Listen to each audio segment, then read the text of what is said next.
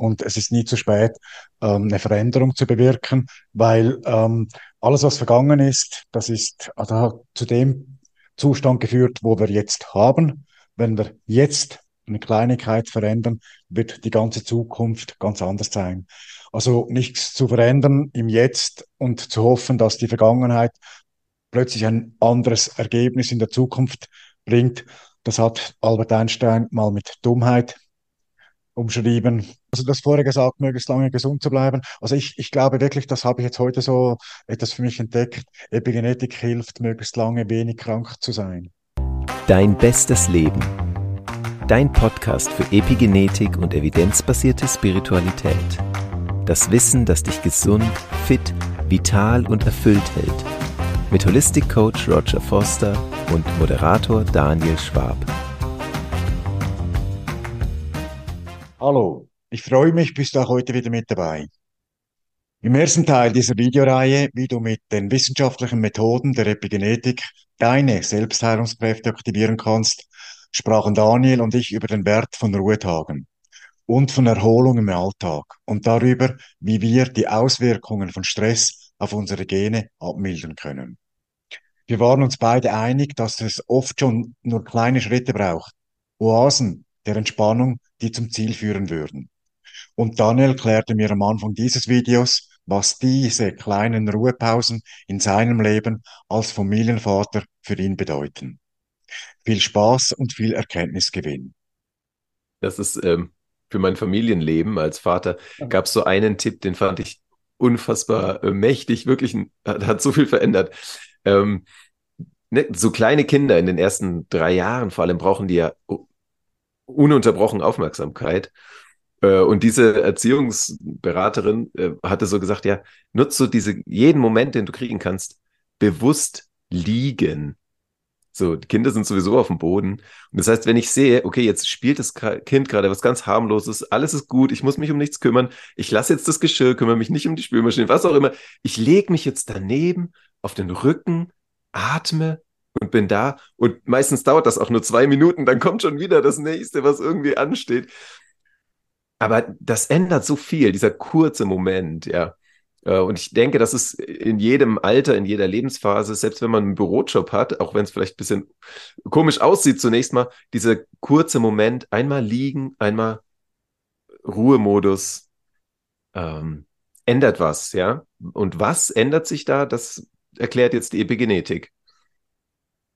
Ja, also die Epigenetik erklärt einfach, was für ähm, biochemischen Vorgänge da im Körper ablaufen. Eben mit dem Parasympathikus, Sympathikus, äh, mit der Hormonausschüttung, was für eine Wirkung diese, diese ähm, chemischen Prozesse im Körper haben. Das beschreibt die Epigenetik sehr genau. Da gibt's evidente Forschung und da gibt's gibt's aber nicht nur, ähm, sagen wir mal, die Disziplin Epigenetik, die das erforscht hat. Ich meine, mit Stress und so mhm. weiter, ähm, Burnout, da gibt's auch die Psychologie und die psychiatrischen Ansätze und Forschungs, ähm, ähm, ähm, Forschungsergebnisse oder Forschung. Und da gibt's ja dann natürlich auch die herkömmliche Medizin, die sich ja auch an diese defekte Zustände orientiert und die versucht, über ihre Regulierung, ob das jetzt gut ist oder nicht, über ihre Regul Regulierung zu beeinflussen.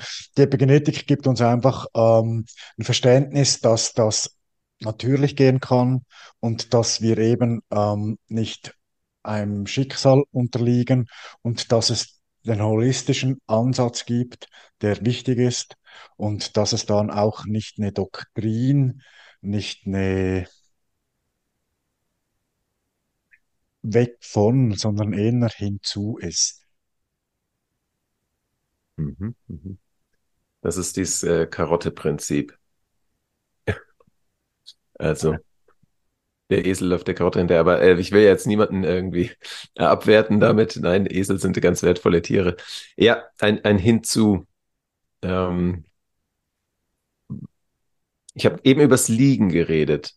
Hinzu. Erzähl mir, erzähl mir mal, was, ähm, was ist so die, was ist der nächste Schritt? Also als viertes Stressmanagement haben wir jetzt ausführlich besprochen. Als viertes wäre der Schlaf. Und da ist ähm, ausreichender Schlaf, eine hohe Schlafqualität für die epigenetische Gesundheit entscheidend. Ähm, Schlafmangel wirkt sich unmittelbar und auch mittelfristig, aber vor allem auch langfristig sehr negativ auf unsere Gesundheit aus und verändert eben auch die Genaktivität sehr stark. Und in, im Prozess des Schlafs aktiviert der Körper eben diese Mechanismen der Selbstheilung und mechan ähm, ähm, löst dann auch zum Beispiel das Entgiften aus. Mhm. Und meine, das, hat, das habe ich an meinem Leib wirklich sehr stark selbst wahrgenommen. Ich hatte eine chronische Schlafstörung über Schmerzen, über chronische, und dann hat sich mein Körper vergiftet. Und das ist wirklich ein Blödsinn. Dann hatte ich Haut, also äh, äh, Schuppenflechte, Ausschläge, Jucken, ähm, dann habe ich Berührungsausschlag äh, bekommen. Ähm, ich habe dann ähm, eine Angststörung bekommen. Ich habe dann wirklich viele Symptome, hat, sie haben sich daraus entwickelt. Ich habe eine depressive Verstimmung bekommen. Also der Schlaf ist ja, äh, im Idealfall sieben bis acht Stunden wertvollste Lebenszeit. Mhm. Und dafür lohnt es sich, viel zu tun. Mhm. Und meine, über den Schlaf haben viele Leute schon berichtet, haben schon viele Leute Forschung gemacht, hat die ähm, Wissenschaft ihren Beitrag dazu geleistet, hat aber auch die Industrie, der, die Konsumgesellschaft über die Betten, über verschiedene Wassermatratzen oder was auch immer. Also da gibt es so viele Konzepte. Wichtig ist, dass man einfach das herausfindet, was einem gut tut. Dort vielleicht auch ähm, das im Auge behält, weniger ist oft mehr. Ähm, und wichtig ist einfach auch, dass man darauf vertraut, dass der Körper ja schon weiß, wie das funktioniert. Also über die Ausschüttung des Serotonin und des, ähm, also über das Schlafhormon oder dann auch am Morgen wieder das Aufwachen, ähm, das, das steuert der Mensch. Und so ist es zum Beispiel auch jemand, der viel reist und fliegt in verschiedenen Zeitzonen, der merkt das ja. Also die biologische Uhr, die tickt im Menschen. Nicht nur bei den Frauen, was Schwangerschaft anbelangt, sondern auch wirklich was Tag-Nacht-Rhythmus anbelangt. Und ähm, ja, dann ist es eigentlich ganz einfach. In der Nacht ist es ruhig, in der Nacht ist es dunkel und dann können wir schlafen. Und wenn wir aus einem vollgestressten Zustand das Gefühl haben, jetzt macht Schwupp und dann schlafen wir, dann wird es in der Regel nicht funktionieren. Also diesen Schlaf einzuleiten, weniger Blaulicht, mehr Rotlichtanteilen, den Schlaf einzuleiten, wenn ich noch ähm, in den Laptop oder wo auch immer hineinschauen muss, auf den Bildschirm. Das sind alles die Dinge, die sehr, sehr wichtig sind. Und was dort einfach oft ähm, nicht richtig beachtet wird, ist, dass es eben nicht die großen Maßnahmen sind, die einen Effekt haben oder vor allem die nachhaltig sind. Also eine große Maßnahme wäre zum Beispiel ein Schlafmedikament. Aber mhm. ein Schlafmedikament ähm, beeinflusst diesen natürlichen hormonellen Zustand des Schlafens und des Wachseins. Und ähm, wenn der verändert wird, also das ist bei allen Prozessen im Körper so. Wenn sie von außen manipuliert werden, dann verlieren sie ihre ur ursprüngliche Funktion. Also das heißt, einmal Schlafmedikamente immer. Und das ist ja auch so. Also, ich meine, die meisten Schlafmedikamente sind auch noch so gebaut, dass sie abhängig machen. Ähm, hm. also von dem her, ähm, Milch mit Honig habe ich früher mal gehört. Baldrian, das sind die Dinge, die, oder, oder Lavendel oder irgendwie Duftdinge, mhm. äh, ähm, das sind die Sachen, die schon auch eine Wirkung von außen auf uns haben, aber die so unseren natürlichen hormonellen Prozess des Schlafens ähm, positiv unterstützen. Und ähm, einfach wichtig ist, dass wir da ein Augenmerk darauf haben. Schlafen ist nicht eine lästige Nebensächlichkeit, sondern ein lebensbestimmendes acht Stunden Tool jeden Tag. Mhm, mhm. Ja, diese extreme Schlafmangel oder Schlaflosigkeit, die kenne ich nicht. Ich habe schon so Erfahrungen gemacht, dass bewusst das wegzulassen, was mich am Schlafen hindert, also eben zum Beispiel Bildschirm oder auch Koffein, Kaffee am Nachmittag, wenn ich da sage, hey, ich, ich lasse lieber den Kaffee weg, dann ähm, fällt das Einschlafen leichter und zu sagen, ich, ich weiß, wenn ich um sechs aufstehe und ich lege mich um zehn hin, dann weiß ich, dass ich auch meine sieben Stunden Schlaf habe. Ähm, und dazu noch das, was wir eben besprochen haben mit Bewegung und auch sonst die Ernährung, das, das arbeitet ja zusammen, ne? das spielt ja zusammen, diese verschiedenen Bausteine. Also ich, ich bin zum Beispiel auch nicht unbedingt ein Verfechter von Mittagsschlaf, ähm, mhm. weil das, das ähm, ja, da haben wir das Gefühl, wir tun uns was Gutes, aber es ist so wie ein, ich fülle einen Fingerhut mit Wasser, eigentlich müsste ich aber das ganze Glas mit Wasser füllen. Also ich habe da einfach ein bisschen was Gutes, aber reduziere das Grundbedürfnis, dass ich das ganze Wasser füllen will. Also weil ich habe etwas getrunken, aber ich möchte eigentlich ein größeres Depot anlegen. Und ähm, von dem her glaube ich einfach, es gab so eine, eine Bestrebung auch, wer was ist, wer Geschäftsmann ist, wer Manager ist, der kommt doch nur mit vier, fünf Stunden Schlaf aus. Ja, das waren dann die Leute, die Burnouts gemacht haben, die Herzinfarkte hingelegt haben und, und, und. Das hat sich zurück, das, das Pendel ist sehr schnell zurückgeschlagen. Da hat sich auch in der wirklichen, ähm, sagen wir mal, in den, bei den bewussten Managern hat sich da was ganz Extremes geändert. Die haben ihren Work-Life-Balance wirklich verändert. Und dort ist ein wichtiges Tool eben der Schlaf.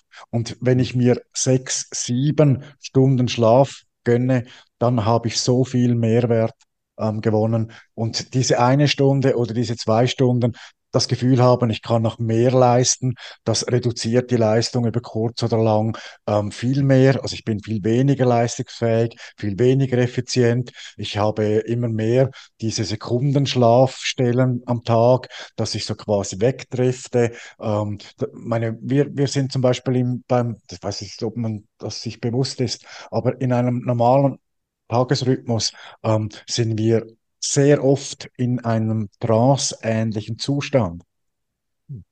Das ist dann, wenn wir einfach so vor uns hin, hinstarren und dann plötzlich wieder ähm, die, die Statistik erkennen, die da vor uns auf dem Bildschirm herumflattern oder wie auch immer. Oder wenn, wenn du hast gesagt, eben man, man liegt auf dem Boden mit seinem Kind, mhm. zwei Minuten so quasi wegdriften und plötzlich das Klappern der Porzellanvase, die runtergefallen ist oder sonst was, holt einem dann wieder in, den, in die Realität zurück. Und wenn wir eben bewusst die Realität loslassen im Schlafen, bewusst das Unterbewusstsein arbeiten lassen, also auch die Dinge verarbeiten, die wir aufgenommen haben. Also eben das Vergiften heißt ja nicht nur ähm, physische ähm, Komponenten auszuleiten, sondern eben auch mental Dinge zu verarbeiten, die dort abzuspeichern, wo sie hingehören, die Dinge zu löschen, die nicht äh, uns etwas weiterbringen und dann eben auch ähm, die Phasen zu erleben, wo wir mit den erlebten Dingen ähm, die Zukunft gestalten werden. Also über zukünftige Ereignisse träumen und, und dann auch dort auch Visionen entwickeln. Also der Schlaf, der hat so mannigfaltig viele positive äh, Impulse für unser menschliches Dasein, dass es ähm, ganz wichtig ist. Und die Epigenetik hilft uns dabei, dem den richtigen Stellenwert zu geben. Mhm. Wäre vielleicht ein ein Thema nochmal, was ein bisschen weiterführt, weiß ich, ob das heute noch reinpasst, aber äh, Meditation als ein bewusstes Schlafen habe ich mal gelernt. Also so, es ist zwar nicht, dass der Körper in den Schlafmodus gerät, aber dass doch unser Gehirn in eine Art von Schlafmodus gerät. Können wir vielleicht an anderer Stelle nochmal vertiefen oder ausführen. Du ähm, sagst ja auch, wir verbinden das ähm, mit der Liegezeit sozusagen im Bett. Äh, mhm. Auch das Träumen, also bewusst träumen, Intentionen setzen. So, ähm, das passiert ja dann in der Zeit, in der wir nicht komplett im, im Schlaf sind, sozusagen. Ähm, ich befürchte, wenn ich so auf die Uhr schaue, dass wir schon heute schon relativ lang sind. Ähm, deshalb würde ich mal vorschlagen, dass ich die letzten zwei Aspekte relativ kurz versuche zu beschreiben. Und zwar wären das die Umweltfaktoren. Und da geht es einfach darum, dass wir die versuchen, also die exzessive ähm, Exposition zu vermeiden. Und das heißt eben, dass wir zum Beispiel nicht rauchen, keinen Alkohol konsumieren, ähm, dass wir diese Stoffe, die uns wirklich ähm, physisch und organisch schädigen, dass wir die versuchen zu minimieren. Und ähm, was wir nicht minimieren können, ist zum Beispiel, was wir halt einatmen. Ob wir jetzt da Schwermetalle einatmen, irgendwie am Straßenverkehr, oder ob wir da schöne Schweizer Alpenluft einatmen, die mhm. auch nicht mehr ganz so ist, wie sie früher mal war. Und, und, aber wir können eben die bewussten Stoffe weglassen. Rauchen ist wirklich Blödsinn, kostet Geld und schädigt nur und Alkohol trinken macht auch nicht glücklich. Ähm, hm. Zumindest nicht lang halt, anhaltend. Dann wichtig ist es als sechstes Element vor allem auch mh, hm, da noch dann der Übergang ins, ähm, wie das für ein erfülltes Alter noch was aussagen kann, ist ähm, die sozialen Be äh, Verbindungen. Also es ist wichtig, wenn ich natürlich zum Beispiel als Geschäftsmann ähm, die sozialen Kontakte verliere, wenn ich zum Beispiel beruflich zurückrudere oder immer weniger mache, dass ich mir dort dann wichtige Herzensprojekte finde, mich dort wieder verbinde mit Menschen, dort wieder in den Austausch gehe mit Menschen, dort mir auch meinen eigenen neuen Sinn gebe und, und darauf achte, dass dort zum Beispiel dann auch die Qualität vor der Quantität kommt, also nur wieder über die Quantität Stress zu pro produzieren, bringt wahrscheinlich nicht viel. Und die Qualität der sozialen Kontakte, ähm, wenn man sie dann frei wählen kann, ist ja eigentlich ähm, eine hohe Lebensqualität. Und mhm. das leitet so vielleicht ein wenig über, wie das dann auch ein Zusammenspiel hat, ähm, wie das ähm, oder welche Wirkungen das für unser erfülltes Altern hat. Und ähm, also die Selbstheilungskräfte, habe ich ja vorher mal behauptet, ähm, hilft uns der Krankheit Alterungsprozess ähm, mehr lustvolle und gesunde Lebenszeit abzuringen. Mhm, mhm. Ja, also nicht gesund werden, sondern gesund bleiben mit Hilfe der Epigenetik und dem, was du jetzt beschrieben hast, oder eben dem, die, das, die Krankheit altern ähm, im Zaum zu halten, sozusagen, ja. Genau. Mhm. Also dort ist ja nicht erstaunlich, sind wieder ein paar oder, oder, oder Teilaspekte von dem, was wir vorher schon angesprochen haben, eigentlich wieder mit inkludiert. Also was ist wichtig, es sind so für mich vier wichtige Aspekte. Der eine Aspekt ist die geistige Aktivität. Und das heißt, dass man eben auch kreative Hobbys pflegt. Also wenn ich mehr Zeit habe, dann ähm, versucht auch die positiv, kreativ anzufühlen.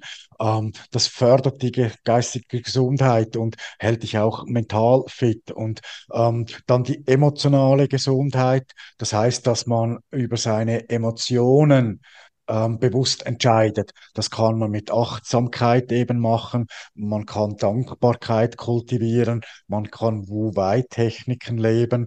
Ähm, und dann kommen wir so zum dritten Aspekt. Das ist der Sinn und der Zweck also wenn ich das Gefühl habe, auch wenn mein Leben jetzt nicht mehr monetär mit Handlungen quasi Sinn und Zweck bekommt, hat ja mein Leben vielleicht einen ganz anderen Wert, indem dass ich Beispiel bin, indem dass ich mit anderen Menschen kommuniziere, indem dass ich ähm, Projekte, ähm, Non-Profit-Projekte unterstütze oder indem dass ich der Gesellschaft was zurückgebe, was ich bekommen habe.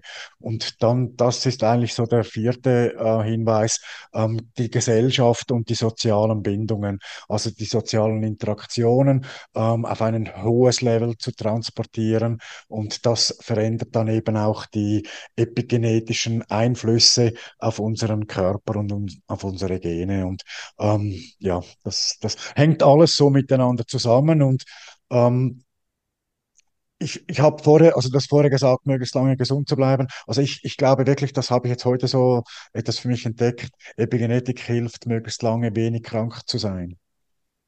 Mhm.